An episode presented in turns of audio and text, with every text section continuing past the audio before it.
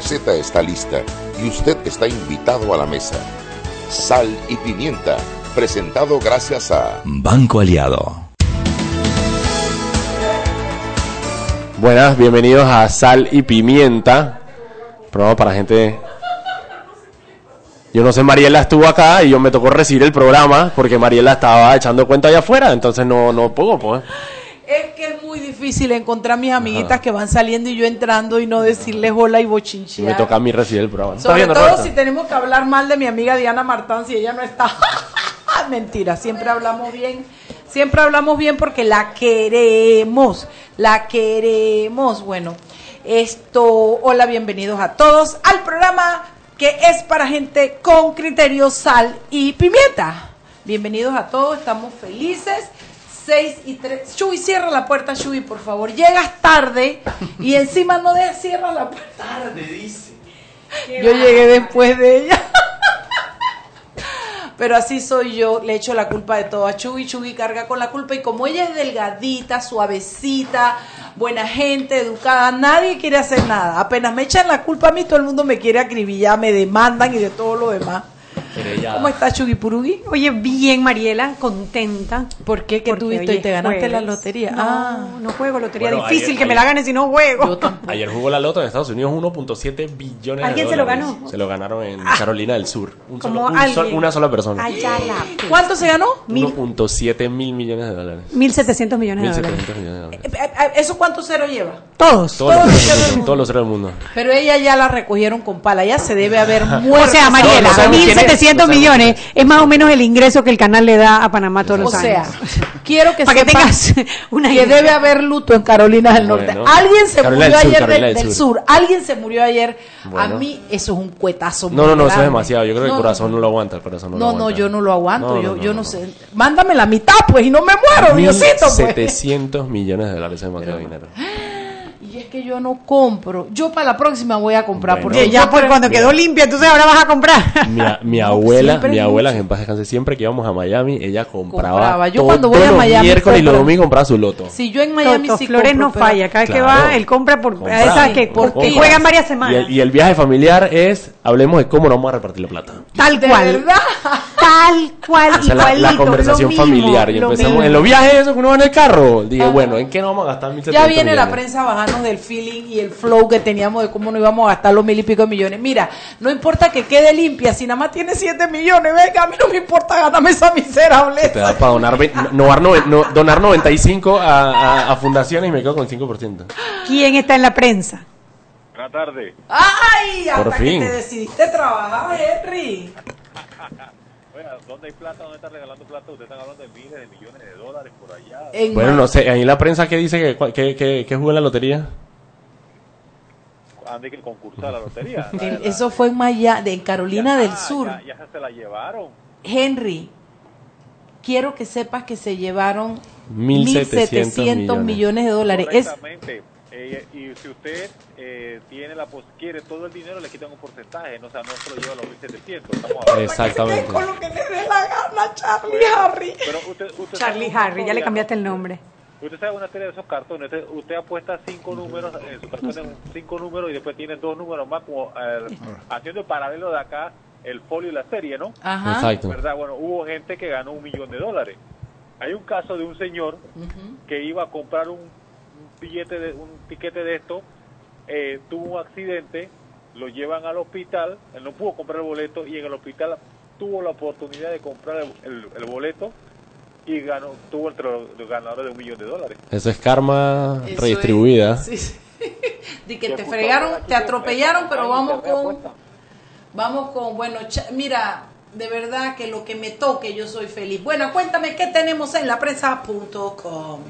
Oiga, sí, mire, lo que se está moviendo bastante es lo que aprobó la Asamblea en tercer debate esta mañana, lo de la... Lo de la comarca Nazo. La comarca Nazo. Estamos hablando de cerca de 160 mil hectáreas entre Boca del Toro y Chiriquí. Y aquí, bueno, los puntos encontrados sobre todo es porque 125 mil hectáreas están dentro del Parque Internacional La Mitad, mejor conocido como Pila, que es patrimonio de la histórico, ¿no? De la- por- declarado por la UNESCO desde 1993. Sí, yo, yo la verdad que no entiendo.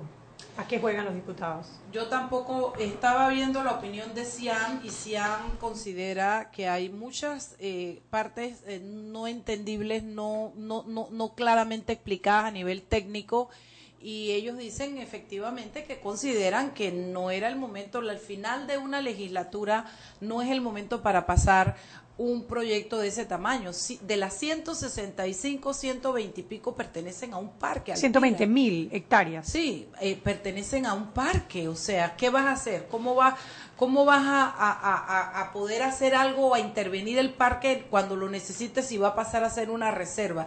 ¿Quién le puede decir a los nazos que no pueden, aunque los nazos y los indios, los originarios, cuidan la tierra y cuidan la naturaleza? ¿Cómo vas a pasar a decirle en un momento determinado si a uno le da por sembrar lo que sea y tumba palo, le vas a decir que no lo puede hacer porque es un parque si es de su comarca? Me preocupa un poco, me preocupa un poco. A, a mí me bueno. preocupa es la, la- la serie de leyes que está aprobando la Asamblea eh, de cierta manera para agradar a grupos de la población, sabiendo que se van a vetar. Lo más seguro es que se van a vetar. Entonces, ¿cuál es la idea de estar enfrentando? O ni siquiera eso, sino sí, también sin un plan, sin un plan, sin una, sin una discusión nacional, o sea, sin ningún plan a largo plazo, simplemente ¿Saben qué pasa ahí, no? Sí, sí, sí. ¿Tú sabes qué pasa ahí, no? A ver, cuéntame, Mariela. No tienen partidas, no tienen contrato, no tienen nada para ofrecer, se quieren reelegir, entonces vamos a reelegirnos a punta de puntos, pues. O a, o a fregar hasta que nos den la plata. Yo no que sé, esa es la no otra. sé, no a fregar hasta que nos den la plata. Que de hecho hoy, hoy es el con- Consejo de Gabinete Extraordinario para, Para- ver ajá. las modificaciones a la, presupuesto. al presupuesto. Ahí nos vamos a dar cuenta si hay o no humo blanco.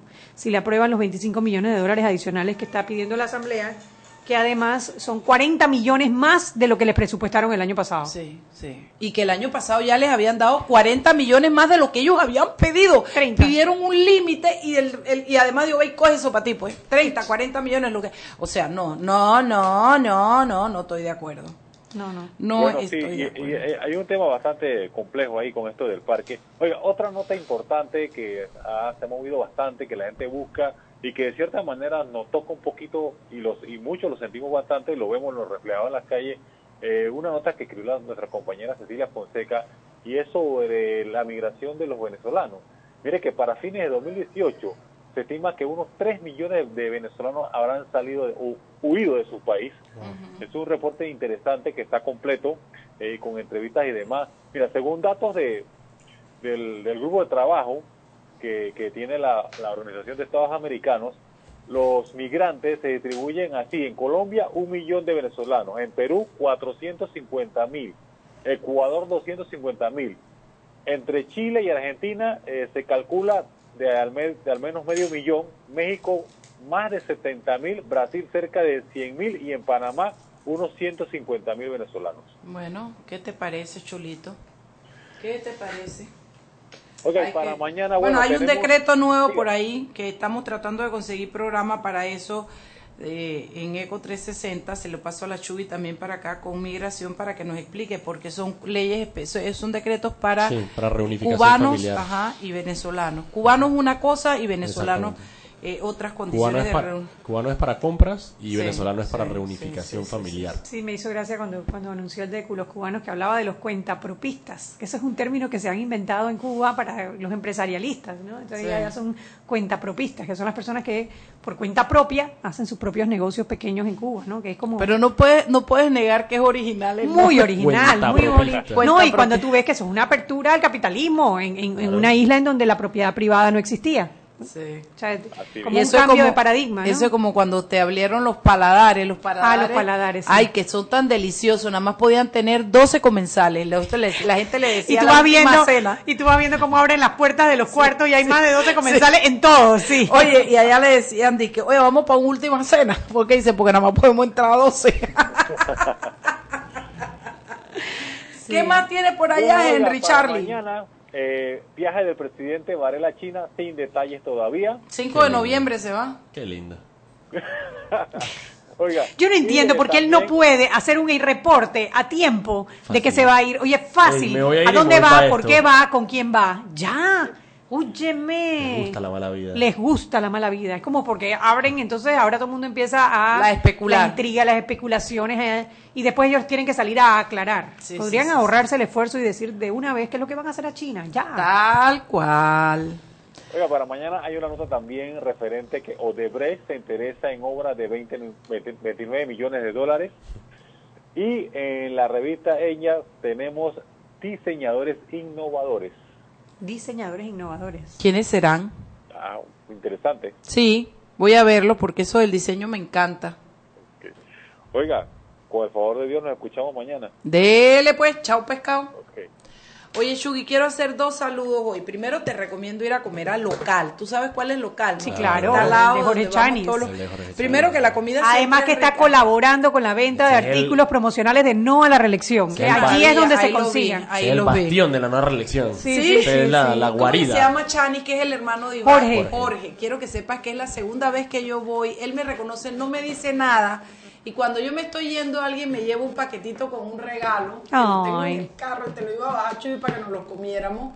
Pero ella decidió ser egoísta y, Y me manda a decir que le Eh, gustó mucho nuestro programa. Así que si yo fuera tu Chuy, yo voy y digo, yo también soy Yo también, y también voy para local, pues voy para Y atrás local. tienen un barcito bien rico, Jorge Sí, Chanis. Gracias por escucharnos primero que nada y después gracias por la galletita.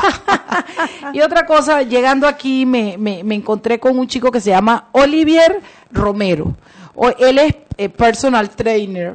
¿Así se dice? Sí, Bueno, vaya, personal trainer. Es el que necesita después de comerte el dulcecito que regaló Jorge. Mira, mira qué fineza, cómo se acercó. Dice Mariela, yo escucho su programa todos los días, yo lo oigo que usted hoy come platanito, que usted, que usted esto y que usted ronca, y que usted todo me lo dijo. Dice, y bueno, yo cuando oigo personas así me les acerco por si necesitan apoyo. Oh, sé, me dejó su tarjeta. Yo le dije, papá, soy bien perezosa. Pero él se llama Oliver Romero y a quien necesite un, un entrenador Personal personal. Que eso tiene, bueno, yo tuve apenas, yo parí a Gabriel, yo me compré uno. Te compras. Compraste Me compré uno. uno por un mes y después él mismo se votó.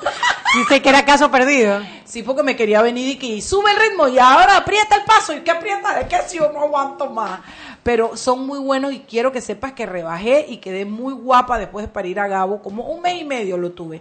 Pero este chico, Olivier Romero, que tiene su cuerpo así de que se ve que el man entrena, usted lo puede conseguir en arroba Olivier Ron, Run, Run, se escribe Run.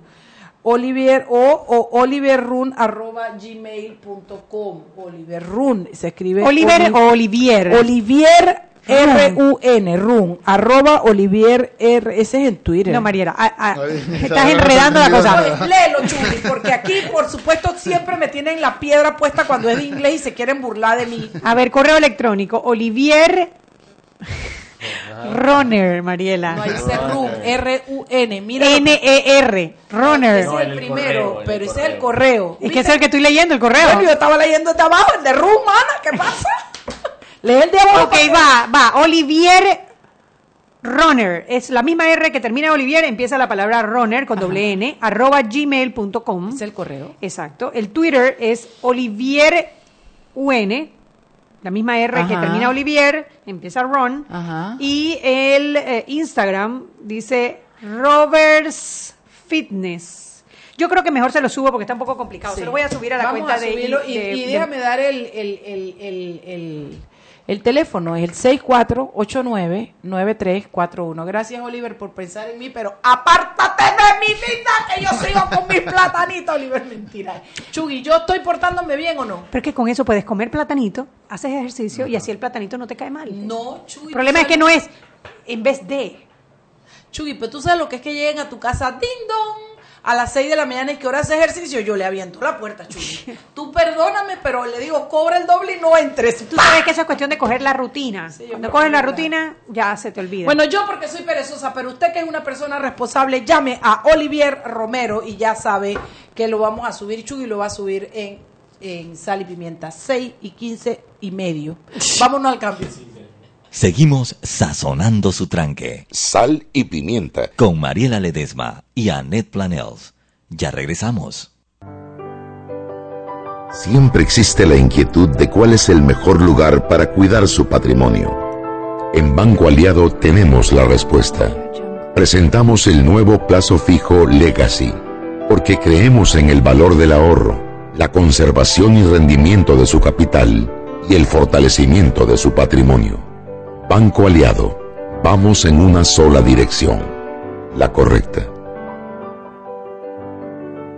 Llegó lo que tanto pediste. Ilimitada de Claro. Plan con datos ilimitados en 3G y LTE a 33 balboas con la mayor cobertura del país. No es cualquier data, es la ilimitada de Claro, la red más rápida de Panamá. Promoción válida del 1 al 31 de octubre de 2018. Para mayor información visita www.claro.com.pa. Si elegiste el mejor vehículo para ti, tu familia o tu trabajo, deberías hacer lo mismo con el lubricante. Ahora Terpel te ofrece una nueva familia de lubricantes de última generación, desarrollados con tecnología americana para proteger y evitar el desgaste en cada tipo de vehículo, pero inspirados en un motor más importante que el que mueve tu auto. Máxima protección y mayor rendimiento para el motor que mueve tu vida. Nuevos lubricantes Terpel. Joven, ayúdeme. Me dijeron que por aquí hay un lugar donde puede encontrar silla de rueda, andadera y eso. Casualmente vengo de ahí. La casa del médico es el lugar donde compro todo lo que necesito si de salud se trata. Y la gran mayoría de los médicos compramos ahí. Joven, ¿y cómo están los precios? Excelente, los precios justos y tienen también equipos para alquilar. La casa del médico, sillas de rueda de todo tipo y tamaño, andaderas, muletas, camas hospitalarias y todo lo que necesita el profesional de la salud para beneficio del paciente. Ubicados en Panamá, calle Justo Orsemena y en Chiriquí, Plaza Luar, local 1 a un costado del Hotel Ciudad de David, la casa del médico. Contáctanos al 207-6300 en Panamá o al 787-0028 en David y síguenos en nuestras redes sociales de Instagram y Facebook. Seguimos sazonando su tranque. Sal y pimienta. Con Mariela Ledesma y Annette Planels. Ya estamos de vuelta.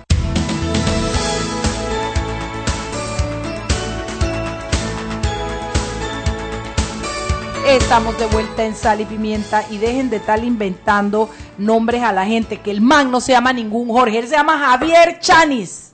Javier Chani. Pero eso es la dinastía de los Chanis. Eso es la dinastía, son como mil Chani, es verdad. Bueno, al que yo me refiero es a Javier Chani, a quien le mando las gracias, porque las galletas me encantan, Javier.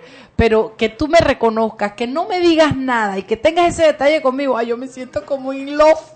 Ay, yo estoy contenta contigo. Y tú sabes que hoy venía, hoy que me trepé al, al Uber para venir para acá, eh, el Uber, que, bueno, vamos a Omega Estéreo cerca de Vía Argentina. Me dice, yo reconozco esa voz, dice.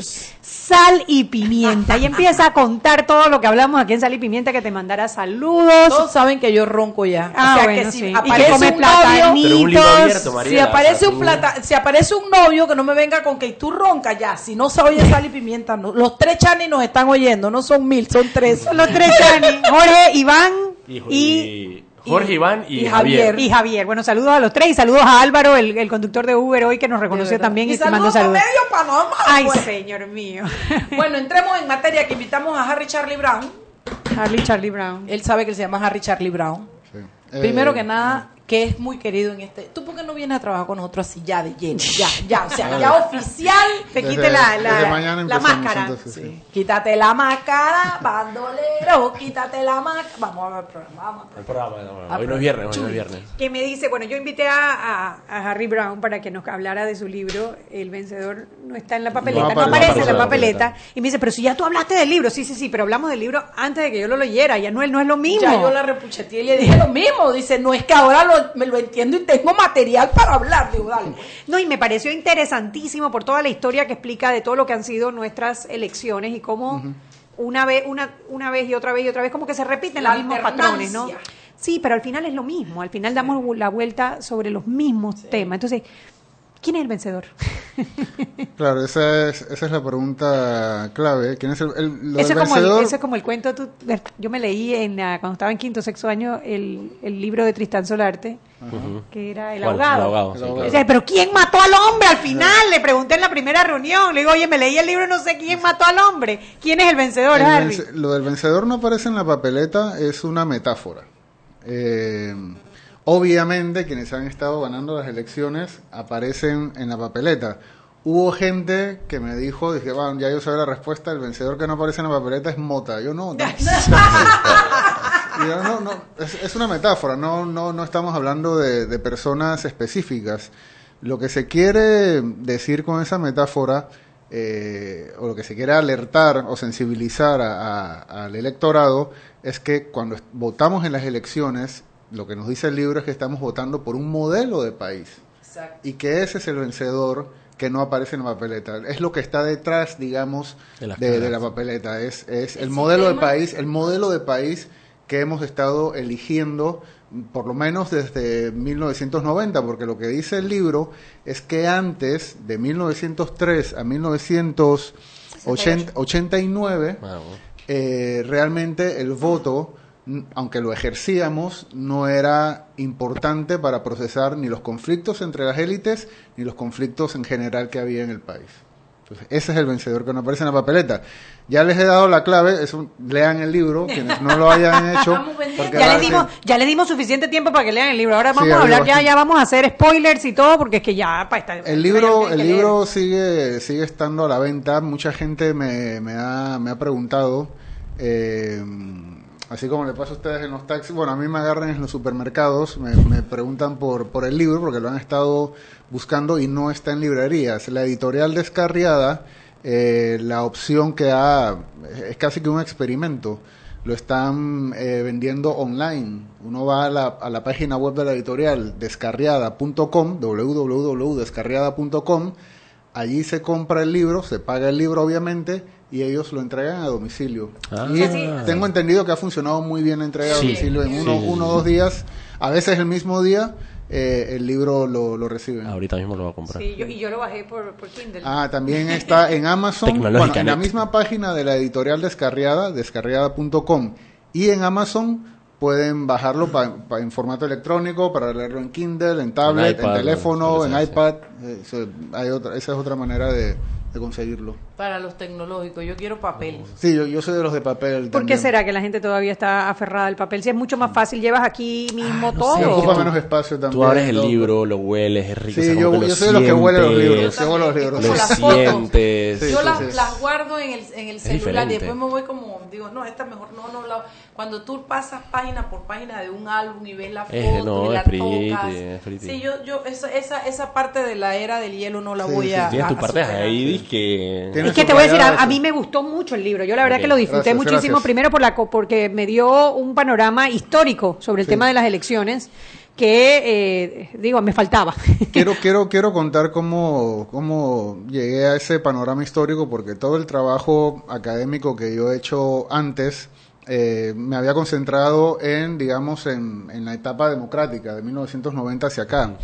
Pero eh, contestando a la pregunta de para qué ha servido nuestro voto, eh, jugando con, bueno, no jugando, pero sí definiendo cuál era el marco teórico con el que iba a contestar esa pregunta, me pareció buena idea, me, encontré con, que la idea del transitismo, eh, que no, no es una idea mía la del transitismo, sino que es un concepto que trajeron historiadores a Panamá como eh, Alfredo Castillero Calvo, eh, Alfredo Castillero Calvo, ahora, lo voy a leer tal cual está en el libro corto, Alfredo Castillero Calvo o Ricardo Soler hablaban, decían que Panamá era un país transitista, pero también en la década del 90 a, mí me, siempre me ha llamado la atención esa idea del consenso que está muy instalada, lo podemos ver en la Asamblea, que la Asamblea Nacional, por ejemplo, no debate, sino que dice que va a adquirir consensos. Y es muy curioso porque esa idea de consenso no la he encontrado en otros países. Es un parangón como de consenso es igual a democracia, cuando realmente la democracia es disenso, es para procesar es debate, es, que estemos en desacuerdo y podamos convivir en medio de nuestros desacuerdos. Entonces pensé en la idea, y este concepto sí es original del libro, en el consenso transitista. Y luego pensé que el concepto era suficientemente potente como para explicar la historia política del país antes de 1990 y me encontré haciendo esa reinterpretación de la historia con que eh, hemos estado, nuestro voto ha sido definido por un, por un consenso transitista desde la primera elección. Desde 1904. Desde el 27 de diciembre de 1903, cuando votamos por los constituyentes, ambos bandos, conservadores y liberales, se pusieron de acuerdo, se repartieron los, los constituyentes, 16 uno, 16 el otro, y o sea, no hubo votación. ¿Y, quién hacía la mayoría? Nadie. No, no, no, no es que incluso entiendo, por lo que nos contó Carlos Ernesto González, que el, ah, el documento sobre el cual basaron la constituyente ya estaba hecho. O sea, cuando llegaron, porque lo hicieron en tres días, dos días. O sea, que tú no haces una constitución para un país nuevo en tres días. Mira, lo que nos dice Alfredo Castillero, y voy a leerlo rápidamente para no aburrir, dice que el transitismo consiste en una formación económico-social basada en los servicios internacionales derivados del aprovechamiento de la favorable posición geográfica del país. Sí. Eso es lo que nos Tiene dicen sentido. que la vocación de Panamá es transitista. Bueno, eso es el transitismo, pero no es solamente el tránsito. El transitismo es que todo el país, Está alrededor social, económico y políticamente, está organizado alrededor del Y transitismo. de ahí tal vez debe venir nuestro cortoplacismo para todo, para buena las medida. ideas, para, para todo, ¿no? Pero lo que nos dice Alfredo Castillero Calvo, y esto es, es clave en el libro, que esa élite comercial eh, panameña no es que apareció ahora con el canal, sino que desde, dice Alfredo Castillero, que desde mil, antes de 1821, esa élite comercial ya tenía un proyecto hegemónico. ¿Eso qué quiere decir? De convencer a todo el país de que sus intereses de élite comercial eran los intereses de todo el país cuando hay la posibilidad de que haya otros proyectos de país. Y ese otro proyecto del país, es lo que nos cuenta el libro, es el proyecto que impulsaba, y eso le da mucho sentido a nuestra historia política, es el que impulsaba Arnulfo Arias. Y todo el siglo XX panameño fue una disputa entre un proyecto de país de, eh, productivo, el, agro, la industria, que era el, el consumo interno, un crecimiento hacia adentro, que era lo que promovía, digamos, Arnulfo Arias, y enfrentada contra la élite comercial transitista que eh, promovía un crecimiento hacia afuera. Esa es a grandes rasgos la historia del siglo XX, pero Y por eso el desarrollo tan grande que hay alrededor del canal de Panamá y tan Y pobre es- en el resto del país. Ahí entendemos por qué pasa eso, porque el proyecto transitista al final, luego de los golpes de Estado, luego de, de, diga- de las, de las elecciones fraudulentas, eh, luego de los... Todo, al final el proyecto transitista fue el que ganó y ahora ganó. nos hemos creído que la única opción, opción, que tiene exacto. Panamá es esa. Y, y ojo, no es una denuncia. Sí, no y no es una No, no, no, valoración tampoco. no es una denuncia, es, una- Exacto, es una- una valoración. es- es lo que ha sucedido. Porque además tengo que decir que el otro proyecto, hay que decirlo, no es que ahora que si hubiéramos, si nos hubiera- ustedes no han visto... Sí, nos hubiera ido mejor Nos tal. hubiera ido mejor. O sea, un, pro- un país eh, pro- agrario es, es Nicaragua de Somoza, por ejemplo. O sea, eso, eso tampoco es que está lleno Que de, está bien lleno de y virtudes. que lo queremos. Sí, son simplemente dos modelos. Sí, ¿de dónde salen? ¿De dónde salen? ¿De dónde provienen? Pero las- quiero las hacer un comentario. Por eso nuestra pelea constante con Carlos Ernesto, cuando él habla de lo que son, eh, cuando es el agro. Con él no, porque al pobre le hemos puesto la cara de los libertarios y lo ponemos adelante. Pero con los libertarios en general, cuando se refieren al agro, a la exportación. O sea, ¿qué importa? Hay que hacer esto, hay que siempre están pensando alrededor del gran comercio. Claro, claro, del gran bueno. comercio, que no es malo, como tú dices. Sí, hay el tema que no son- historia Es el exceso. que no, ese y que no son excluyentes. o sea, tú puedes tener claro. una economía basada en el tránsito y ¿cómo- otra cómo desarrollando. Llega, ¿Cómo llega el, el golpe de Estado del 68? Recuerden que en esa época, eh, a partir de la década de los 50, es que crece la, el proyecto de sustitución de importaciones. Entonces la élite comercial intenta también hacer un poco de industria, o sea, se desajusta todos los, digamos, los, los intereses. El, el sistema de partidos ya no expresa correctamente, digamos, ambos proyectos políticos y entonces llegan los militares a poner orden.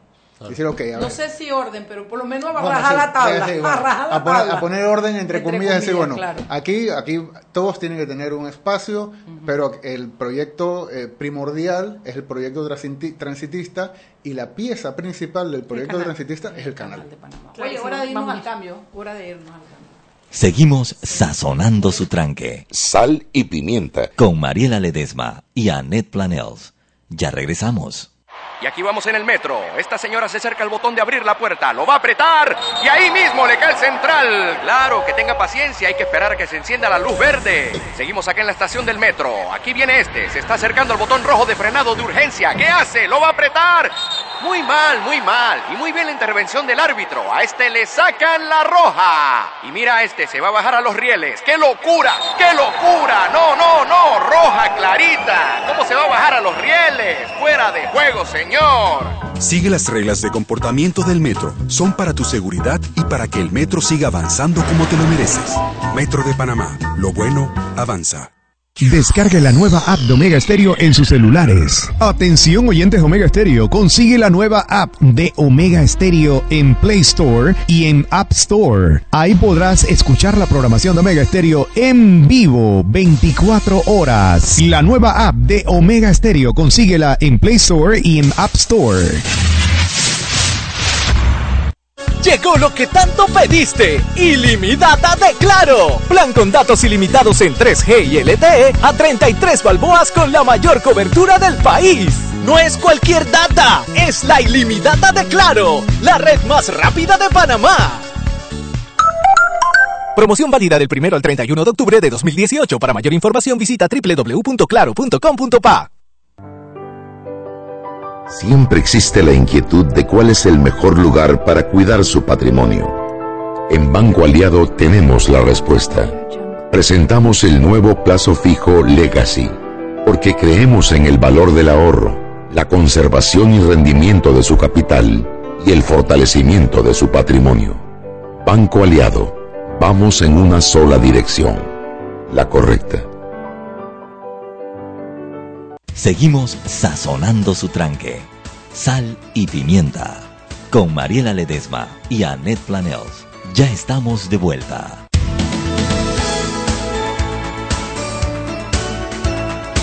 Estamos de vuelta en Sal y Pimienta, un programa para gente con criterio. Mariela, se nos olvidó, ¿tú sabes a quién ¿Quién? saludar?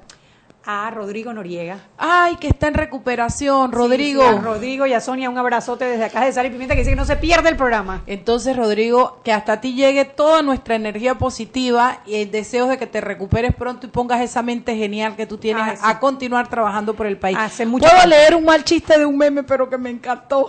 Ay, dale, dale, dale. ¿Saben? La última hora, noticia de última hora, dice, este año vendrá solo un rey mago. Trump metió preso al negro y le canceló la visa al árabe.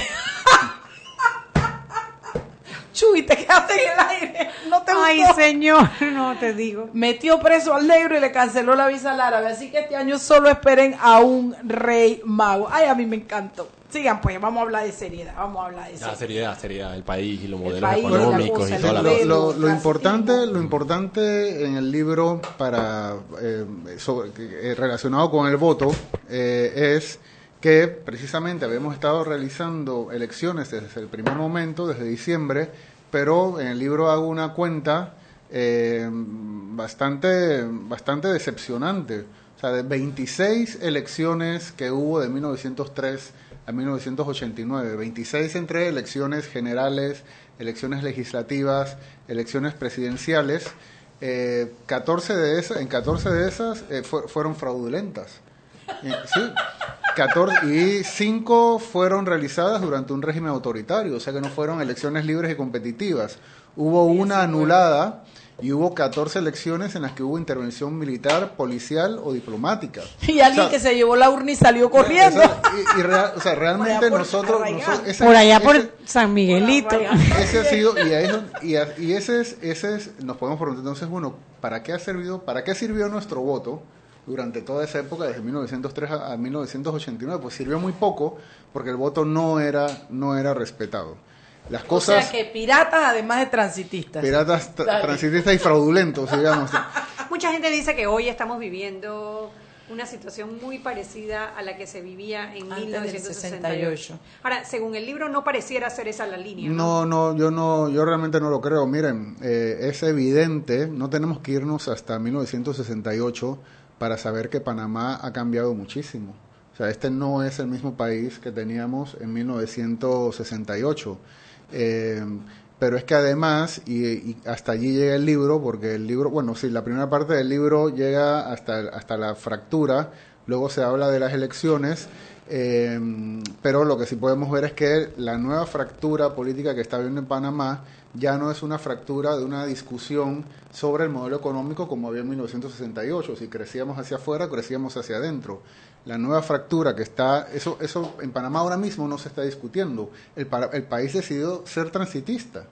Yo digo, si podemos, estos son procesos, pero si podemos encontrar un punto de inflexión, eh, fue durante el referéndum del canal cuando el país decidió que su modelo económico era ser un país un país transitista porque la apuesta allí fue muy fuerte, es una apuesta de, de, muy largo plazo la ampliación del canal. Pero el nuevo, la nueva fractura que está viendo en Panamá es una fractura que no tiene que ver con lo económico, sino con, con los valores, con los valores entre conservadores y posmodernos, le llamo yo en el libro. Y eso no pasaba en, 1900, en 1968. Ni la economía panameña del 68 es igual a la que tenemos ahora, ni las aspiraciones y las expectativas de la, de la, de la ciudadanía son iguales a lo que teníamos en 1968. Entonces yo creo que no, no hay comparación. Que pudiera haber, la pregunta sería, ¿hay la posibilidad de que haya un quiebre democrático en Panamá? Hay estudios que se han hecho regionalmente sobre la democracia de todos los países, que incluyen la democracia panameña, que pone a ha puesto a Panamá en algún momento en zona de riesgo. Eso, eso es un escenario posible. Yo no estoy diciendo que es una posibilidad inminente y que tarde o temprano va a pasar, pero hay un escenario en el que es posible que haya quiebres democráticos en Panamá. Bueno, lo ha habido en otros países de la región, o sea, nosotros no somos extraños a, las cosas que, se en muy Estables también. Países que se veían muy, muy estables. Cuando yo estudiaba ciencia política, eh, nos ponían como ejemplo de democracia funcional a Venezuela. Exacto. Nadie se imaginaba lo que era. Democracia, y, miren, y, miren, y miren lo que está pasando, lo que va a pasar aparentemente el domingo en Brasil. Entonces, eh, nadie está a salvo de eso. Te pregunto, el, el, cuando tú hablas del quiebre de posmodernistas y la, eh, posmodernos y conservadores. Conservadores. Eso es una, es una fractura que se está dando no solo en Panamá, sino es una tendencia que es un poco más global. Existía en Panamá, así como existía en Panamá la tendencia entre transitismo y quizá un proceso más interno, ¿existía eso también en otros lugares del mundo? ¿O esto es un proceso bastante aislado no, Panamá? La discusión es que la fractura panameña, claro, hay una hay algunas, obviamente cada país hay particularidades, particularidad, pero en todos los países hay, hay, hay, fracturas. De ahí es que surgen, yo explico lo de las fracturas en el, en el libro, porque de allí es que surgen los partidos políticos. O sea, los partidos políticos no son ocurrencias, sino que expresan proyectos de país. Y nosotros en el siglo XX podemos ordenar a nuestros partidos políticos e incluso los, algunos movimientos sociales según la fractura entre un modelo de crecimiento hacia adentro y un modelo de crecimiento hacia afuera. Eh, y la expresión era en alguna medida ideológica. Estaban los liberales por un lado, había un conservadurismo más nacionalista. El nacionalismo no lo inventamos los panameños. que, sí, o sea, en, todos los países hay expresiones eh, relativamente parecidas. No eran discusiones exclusivamente panameñas, aunque el transitismo es una particularidad panameña. claro, obviamente, por el modelo, por el modelo que tiene Panamá. Por la posición geográfica que tiene el país. Pero hay que tener en cuenta que el imaginario canalero ni siquiera es exclusivo de Panamá en Centroamérica. En Nicaragua también hay un imaginario canalero. Solamente que el sueño de Nicaragua de ser un país transitista se vio truncado precisamente por Panamá. Y no por fue, un volcán. No fue, mira, eso iba. no fue por eso. No fue por, esa, es, esa es la mitología panameña. yo, yo olvido los nombres, soy muy, muy malo para recordar nombres. Pero cuando se iba a negociar lo del canal, a los nicaragüenses les pidieron también, al presidente nicaragüense, que hubiera soberanía en la franja canalera de eh, soberanía estadounidense en la franja canalera. Y el presidente nicaragüense de ese momento dijo ni hablar. No. Aquí se ve canal, el canal el, es de nicaragüense. Nicaragua sigue los gringos dijeron no gracias. Y no, que no, los panameños dijeron sí, acá, sí, acá ven, acá estamos nosotros. Sí. No fue ninguna estampita. ¿Qué necesita joven? Aquí se le tiene joven, venga, venga que así se le tiene joven. Sí, sí, sí, otro, otro tema que tú desarrollas muy eh, ampliamente es el tema del clientelismo en el, en el, en el ya eso, pues, por supuesto, posterior al quiebre que hubo en el 89, en el 90. Claro, claro. Yo lo que digo en el libro es que el consenso transitista, a partir de después de la transición a la democracia, se recompuso gracias a una serie de diálogos. Y pongo como el diálogo por excelencia el diálogo de Bambito. Eh, y que porque con eso se recompuso la, la comunidad política panameña. Y que las élites panameñas, visto desde Bambito, habían mejorado su sofisticación, se han hecho más sofisticadas, porque el primer consenso de 1903 fue un consenso elitista. Y el consenso autoritario, ahí eh, pues siendo un poco, dándome una licencia, porque no hay consensos autoritarios, pero para, para seguir la línea del libro, el consenso autoritario fue eso, fue un consenso autoritario a la fuerza. Pero el consenso eh, conseguido en Bambito fue un consenso en el que se incluyó a la sociedad civil, partidos políticos, con sociedad civil, o sea, ya se hizo de una manera un poco más, un poco más sofisticada, pero que nosotros, pero que se mantuvo un sistema electoral excluyente. en el que la gran cantidad de dinero que se necesita para hacer política impide a muchos actores hacer eh, competir en igualdad de condiciones, en el que el diseño, eso lo hemos hablado otras veces aquí, el diseño de los circuitos, la fórmula electoral, impiden que actores importantes entren a competir con, con igualdad de condiciones. Entonces la pregunta que uno se hace, ¿por qué la gente sigue votando en un, en un sistema electoral que les excluye? Pues lo hacen a través del cliente. O sea, el, sistema económico incluye a la población excluida a través del clientelismo. Pero hay una cosa, sí, pero es que hay una hay un tema de que él pone como clientelismo que yo no lo había contemplado. Entonces hay tres, yo pongo allí tres señales de cómo funciona este sistema excluyente y clientelar hay tres señales de, ese clientelismo. Las inscripciones compulsivas en los partidos políticos, que, se que se profundizaron durante las primarias, que eso ahora lo hemos las primarias ahora han, sido más civilizadas porque las ha estado organizando el Tribunal Electoral, pero recuerden que nosotros hemos tenido partidos, aquí el PRD llegó a tener casi 700 mil miembros y ellos mismos decían, esto no ellos mismos se comenzaron a quejar de eso, pues en las inscripciones compulsivas, las partidas circuitales, y las partidas circuitales fueron una de las herramientas más útiles para eh, consolidar el modelo transitista, o sea, eh, para eso sirvieron, esa, esa, es parte de la relación que hay entre nuestro modelo económico y nuestro modelo político, no están separados, y la otra señal son es el crecimiento de la planilla estatal. Eso yo no lo había considerado. Claro, es que esa es parte del botín de los partidos políticos. Por más esfuerzos que se hace, que por más solicitudes que se hace desde organismos internacionales eh, y, de todo tipo, de, de racionalizar la contratación, profesionalizar la contratación de funcionarios, siempre sigue entrando cada vez y más y más gente. Hace, antes, antes de que Chuy me interrumpiera. antes de que me quitaran la palabra. Antes de que no me dejaran hablar. Tú dijiste ¿Por qué seguimos votando por un sistema que nos excluye, que no nos, que no nos da una participación? Y, y, yo, yo reflexiono y me voy más allá todavía. No solo seguimos votando por un sistema que nos excluye, seguimos votando por la misma gente que no resuelve, que no responde, que no rinde cuenta, que hace actos corruptos. O sea, en ese transitismo del que tú hablas, en esa trayectoria que traemos como país, hay casi un sometimiento. Yo, yo siento que hay una especie de sometimiento popular al punto de que no solo no funciona el, sistema. Hay un muy escaso ejercicio de la ciudadanía. Sí, sí. Eso que llama sometimiento yo le llamaría eso, un muy escaso ejercicio de la ciudadanía de participar, de, de elegir, de informarse, porque además lo que pasa tampoco hay que echarle la culpa a la gente. Informarse tiene un costo, y no digo solamente un costo, un costo en tiempo, y cuando tú tienes que pasar cuatro o tres horas en un autobús para llegar a tu trabajo. Pero ¿a quién hay que eh, eh, informarle de los jamones de Chello? ¿A quién hay que informarle de todo lo, de toda esa, de todo ese clientelismo de derroche que hemos tenido en las últimas tres elecciones para acá? Harry. Si no, sí, claro. Es como que lo sabemos, lo, aceptamos y lo repetimos. lo que pasa, Mariela, es que los que podemos comprar el jamón para Navidad pues claro, para nosotros es más sencillo decir que no vamos a aceptarlo, pero si hay... Pero tú puedes comer el jamón y no tienes que votar por el que te lo dio. No, mira, la gente es agradecida. Bueno, ah, ese es el punto de sometimiento y, que y, esto es algo que la gente es leal, Mariela. Esto, Lealtad. esto es algo que no, que no suena bien. Hay un, y creo que lo he comentado aquí, los estudios que se han hecho sobre clientelismo mundialmente, no en Panamá, ese es un tema que no hemos estudiado suficientemente en Panamá, nos dicen, claro, uno se pregunta, ¿dónde comienza? ¿no? ¿Qué es primero, el huevo o la gallina? Exacto. ¿Dónde comienza el problema? ¿Con el que da o con el que recibe? Pues lo que han dicho los estudios sobre clientelismo es que hay una condición cognitiva en la que la oferta clientelar se genera si sabe que va a ser recompensada por quienes, por quienes votan. ¿Eso qué quiere decir?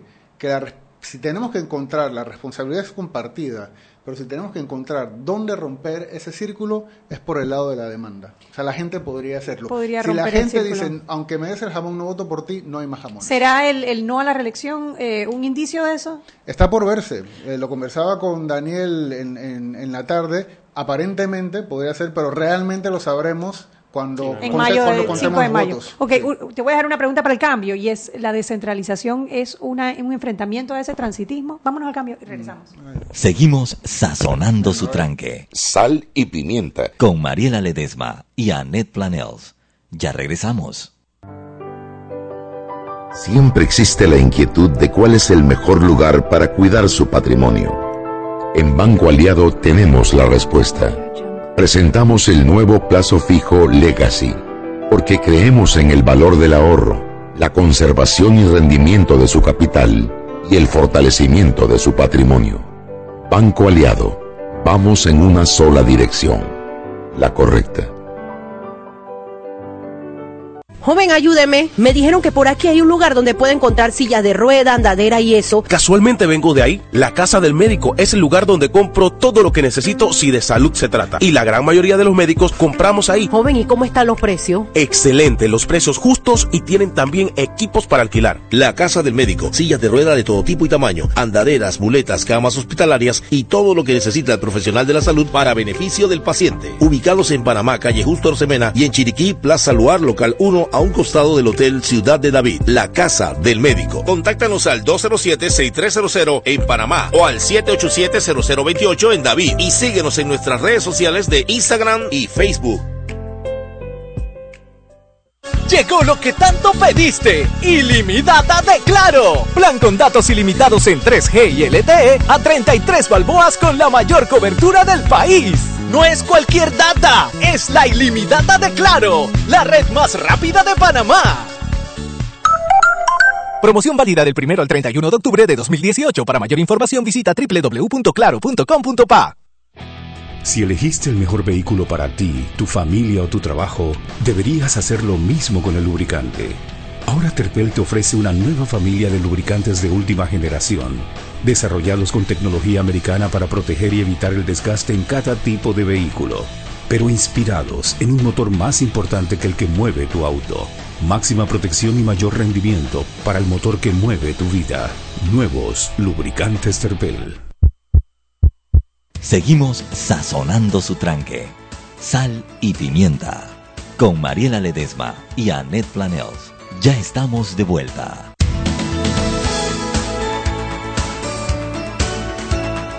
Y estamos de vuelta en Sal y Pimienta, un programa para gente resignada.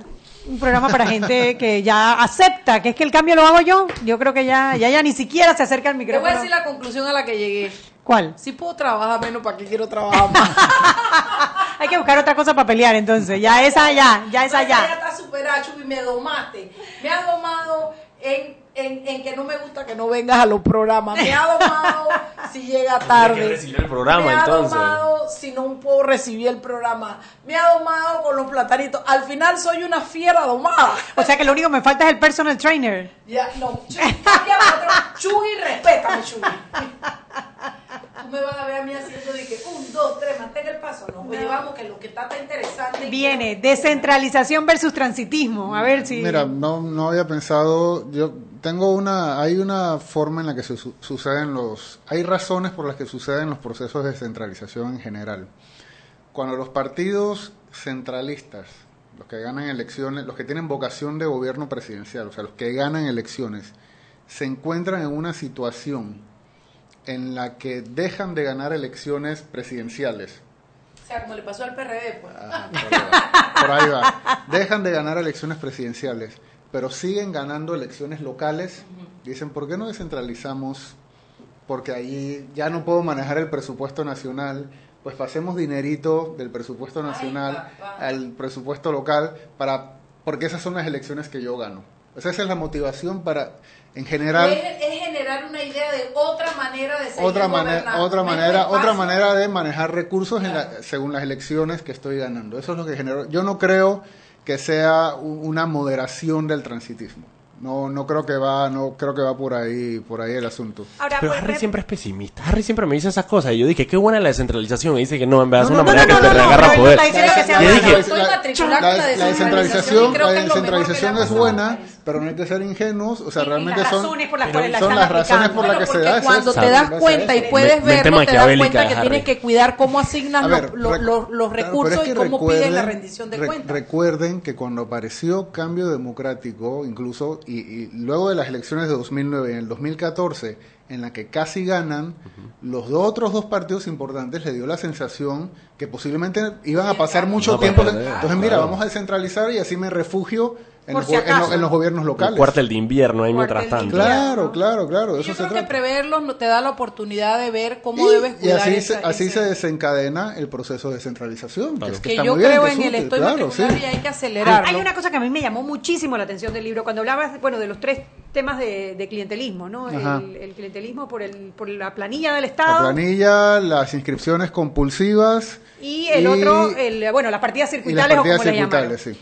Aquí dice que pusiste 217 millones, fueron desembolsados entre el 94 y el 99, o sea, hace ¿cuántos? 30 Sí, que años. ese- y es una cantidad O sea, ca- era respetable casi en esa para esa época, época. claro. Recuerden en que partidas siquiera, circuitales por el gobierno de Ernesto Toro, claro. ni siquiera tuvimos dinero para hacer el corredor sur en aquella época. Entonces, Pero hubo para, 217 para 217 millones era un montón de dinero para la época. Ahora parece Demasiada nada. plata, ahora- sí, ahora en esa sí, época ahora- era- Cuando tú absurdo. hablas en el 99 de 217, no suena tan mal el, el 409 de Martinelli en el 2014. Claro, claro, claro, pero son los cambios que ha habido que ha habido en el país. En Sí, aquella claro. época El presupuesto era- eran eran como eh, cinco, no, me- menos de 5 Sí, mil 9 mil, millones. 8 mil millones, Ahora creo. son 24 mil millones. Entonces, hay que- Proporcionalmente era mucho más dinero, Sí. entonces. Tengo la pregunta sobre la, la coyuntura. A ver, la coyuntura. Eh, sí, eh, y ta- bueno, quiero hacer una invitación antes. Estamos acá precisamente porque veo que Roberto casi que se está despidiendo.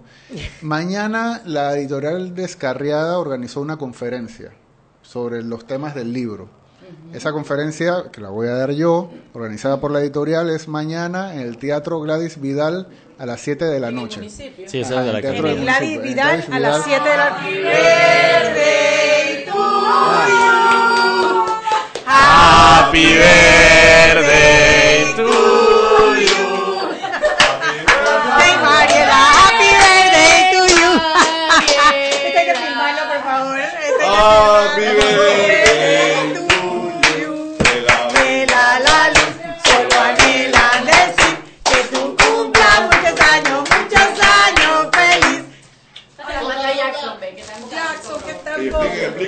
es pasando. O sea, Sí, pues Mariela- Harry en la cabina de Omega Stereo para cantar el Happy Birthday. Quiero que sepan que mi peque, mi Juan Macay. Ay, yo estoy muy emocionada. Ay, mis peques vinieron. Claro, para los que no saben, Mariela cumple el sábado, entonces decidimos hoy Hacerlo hacerle hoy. una... Ay, yo quiero decirles que es un regalo que no va a poder ser superado por más nadie, por más nadie, porque la emoción de verdad. y Jackson mandó flores desde Bocas Jackson, del Toro. Mi Jackson lindo, mi chombo bello para ti, beso para ti, boca. Bueno, yo quiero decirles que la vida se trata de esto, de los afectos, de, de, de la certeza que te da la gente que te quiere, a la que tú quieres. Y de Está las emocionada, cosas que Mariela, son emocionada. para uno, ¿no? De verdad que no hay Te espacio. Ay, no. ¿Tú sabías? No. ¿Qué vas a ver? Estaba perdida.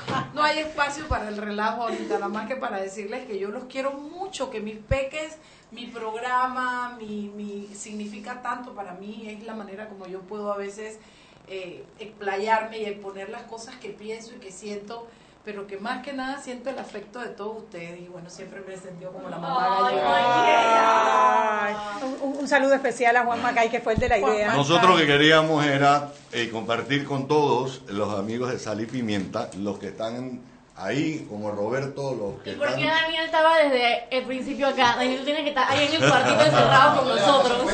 Pero la, la Shugi nos pidió que fuera hoy, porque Sí. ella quería estar aquí con nosotros Y ella también. mañana no va a estar. Así que happy birthday to you, del cariño y del corazón de todos los que están allá escuchando eh, Sal y Pimienta, de todos los peques que tienen que manifestarse también. Manden- las manden chat. de tres peques que me mataron. ¿Quiénes son esos? Tu papá peque está de viaje. Alfonso tiene una cena. Camila quedó atrapada en el trabajo, pero ya tenía muchas ganas de venir. Y se me queda alguien. Jackson, que está en Boca. Joel lo tienen probablemente en un, en un sótano en la UTP, Ah, probablemente. Simón Tejera tiene obra de teatro. Ah, sí. Yo a, yo a Simón lo vio, yo almorcé con Simón Tejera yo hoy. Gracias, los quiero. Los quiero a todos, los quiero a todos. De verdad que yo no sé cómo puede ser que un corazón alcance para querer a tanta gente, pero yo los Es quiero a el todos. tuyo, Mariela. Es el tuyo, es grande. Puerto Rico, quien da cariño, Terminamos con Harry, ¿o qué hacemos? No, Harry, bueno, Harry está en la mitad de una invitación. Yo sí me gustaría bueno, que la que vol- invitara. Ya la hice, pero repito la invitación que mañana doy una conferencia en el Teatro Gladys Vidal a las 7 de la noche, pero es una conferencia, pero lo más importante es que tengo ganas de escucharles y que podamos conversar sobre estos temas, sobre Ok. las elecciones de 2019, sobre el consenso transitista, así que están todas Mañana a las 7 de la noche A las 7 de la en el noche. Gladys Vidal. La entrada cuesta eh, 20 dólares, pero reciben el libro, que cuesta 15. Ah, Sí, o sea que si reciben- hubiera, yo iba a comprar el libro hoy, Bueno, prefiero no, comprarlo compra- mañana. vete, te lo Exacto, compras voy mañana a las allá. 7 de la noche, recibes el libro y participas en la parece Hay conferencia. boquitas, hay boquitas. Mariela, ¿O no hay tienes un dulce enfrente tuyo y estás pensando en boquita. O sea, tiene un dulce entero enfrente y estás pensando en boquita. Tómenle la foto para que el personal trainer vea por qué yo ¿Por qué no puedo ser su cliente. ¿Cómo es? ¿Cómo es? Ah, Olivier. Olivier Ron, Oh. Olivier Ron. Olivier. Oliv- Olivier. Y Run, pero con la misma R. No, hombre, no, Olivier. Tú hubieras puesto un haga ejercicio y ya. Eso hubiera sido más fácil. Digo, que igual- no tenemos Duolingo, ¿qué hacemos? ah? Total, en, en, en dulce. Mire, yo lo que quiero que vean es la creatividad de una mujer. No había cuchillo y cogí un tenedor por la parte de atrás. Bueno, y, y, y el cuchillo para cuándo? Ah, y el cuchillo para cuándo? Oye, de verdad que, que, que me, me- hacía muchos años en mi vida Que no que, yo no tenía una sorpresa. Ah, de para que este vean. tamaño. Bien, Juancito. Love you, mi amor. Si no fueras mi hermano del alma, me casaba contigo. Eso es una amenaza. No, él sabe que él es mi hermano. Ya él me oyó roncar y todo, ¿verdad, papi? Allá en Bogotá, mi amor. Yo no grabé, pero ahí tienes grabado. Sí, hay evidencia, hay evidencia. Bueno, la prueba de que la ciencia sí funciona y la ingeniería también. Ahorita va- vamos a subir las fotos ahorita a la, a la cuenta de, de Sal y Pimienta. No, no, Yo me ¿cómo quedé, te con, pasa eso? me quedé con muchísimas preguntas para Harry. Yo creo que hay que... Hay que invitarlo de nuevo. No, mañana en la conferencia haces todas Ah, las bueno, ya preguntas. saben, para las preguntas que hayan quedado sobre el libro. Claro, es un conversatorio, es más un conversatorio que una conferencia. El libro está. palos, pero al igual. Pero 20 Con palos el libro. Con libro Con libro, incluido, con libro incluido, por favor. Libro, firma y foto. Ahí el problema es cómo tú me firmas el de Kindle. Sí, ¿Tú sabes oye, cómo la firma el viene Kindle? mañana, Nos tomamos una foto. Ah, bueno, Esa es la firma. Así Esa es la firma del Kindle. Dale hasta el platito, ve, dale duro, papi, hasta abajo. bueno, Profundiza, y- internaliza. Eh, bueno, como aquí todos nos queremos ir a celebrar y pues lamentablemente el cake no lo podemos compartir con ustedes, nos despedimos. Pero la eh, alegría sí la podemos compartir. Eso sí. Y voy a subir el video. Los quiero. subir el video a la cuenta de Sal y Pimienta, así que esperen unos minutitos, vamos a subir el video de Mariela eh, emocionada. Roberto, gracias por haber guardado el secreto también. Yo te veía haciendo señas y yo le digo, ¿qué le pasó a este si todavía no Hasta yo que sabía y estaba desesperado de que qué le pasó a Roberto. Bueno, nos vemos mañana en viernes de peques si hay peques, ¿no? Sí, señor, mañana hay peques. Chao, chao. mañana, chao. Hasta luego. Hemos presentado Sal y Pimienta. Con Mariela Ledesma y Annette Planels. Sal